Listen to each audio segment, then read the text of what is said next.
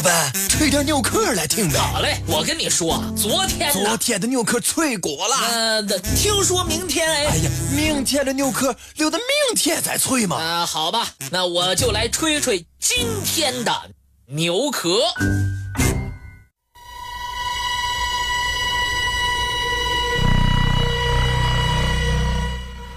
武松景阳冈打虎的故事，可以说是妇孺皆知。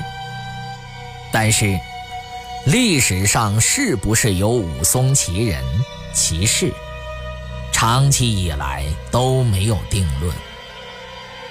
有人认为，根本不存在武松这个人。他们的依据，是自宋朝以来。官书史书多如牛毛，但是从来没有发现记述景阳冈打虎的武松的名字，更不用说有关于武松事迹的记载了。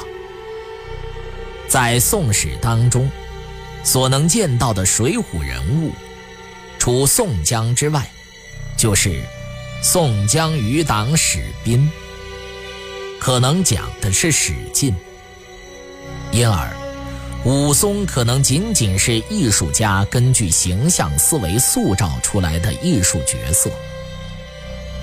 南宋末年，《大宋宣和遗事》记载，在宋江和他们伙伴中，坐在第三十把交椅的，就是武松。因此，有人认为，历史上是有武松这个人的。元朝画家公开根据《东都市侯蒙传》写有宋江三十六人赞，其中也有武松。明朝人陆荣《书园杂记》记载有张叔夜招安梁山坡榜文，拿武松为一千万贯花红。郑振铎。中国文学研究曾经记载，武松和鲁智深皆不以独身终也。所有这些记载都说明，历史上不仅有武松其人，而且还有其事。也有人根据《临安志》记载，武松原在杭州当都头，一直升到提辖。奸臣蔡京之子蔡云，在杭州的时候欺压百姓，导致百姓怨声载道。老百姓都叫他蔡虎。武松听说其劣迹，十分生气。一次，趁着蔡云外出，武松将其打死。但蔡军。随从打手很多，武松没有逃脱，被捕之后死于狱中。百姓感其德，就把他葬在了西湖桥畔，立碑曰：“宋义士武松之墓。”所以，有人根据这个记载提出历史上实有武松其人，但在杭州。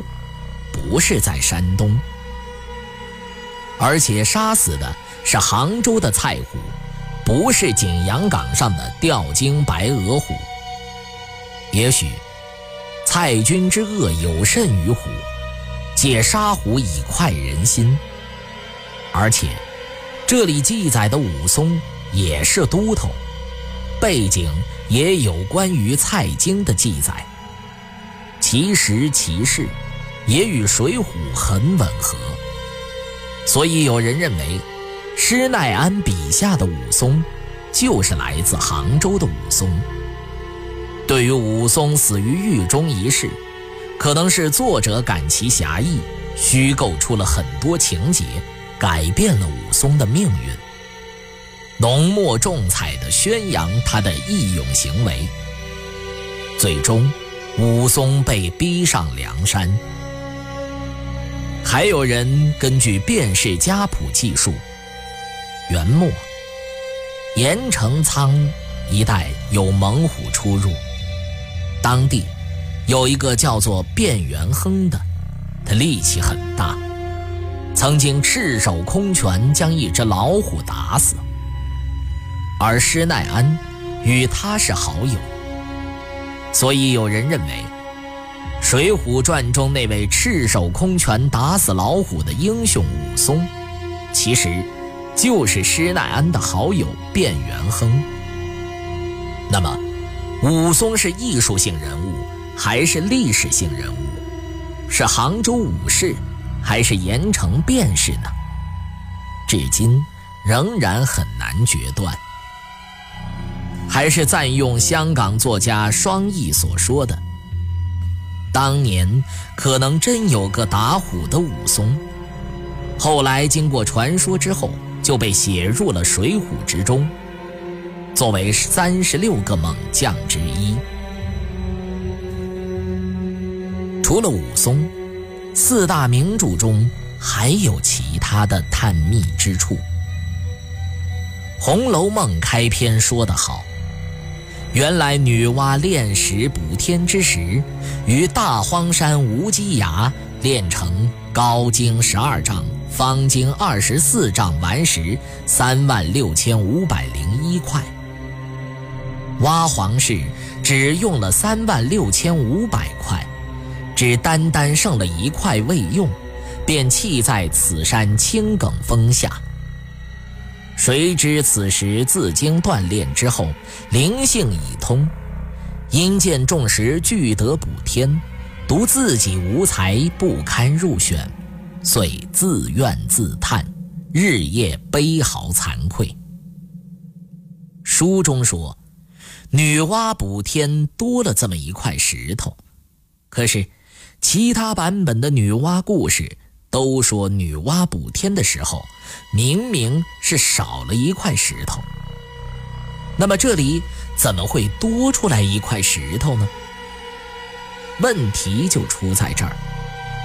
一些书没有说女娲补天时石头究竟够不够，但有些书中记载，说当初女娲补天的确缺一块石头。为了解决这个问题。传说女娲就把自己的脚伸进了最后的窟窿里，所以女娲就少了一条腿，最后演变成了传说中的人头蛇身。但是，女娲造人时是按照自己本来的长相造的，所以造出的人不是蛇身。既然女娲补天时没有多出石头，那么一代文豪曹雪芹先生为什么要写女娲补天的时候多出了一块石头呢？难道曹雪芹只是凭空猜测？这肯定是不可能的。他既然这样写了，一定有他的用意。可是，他的用意到底是什么呢？看来，我们还得从多出的这块石头来思考。为什么会多出这块石头呢？这块石头究竟是什么呢？难道是女娲的另外一条腿吗？女娲两条腿补天的时候失去了一条，还剩下一条。难道剩下的这条腿就变成了石头吗？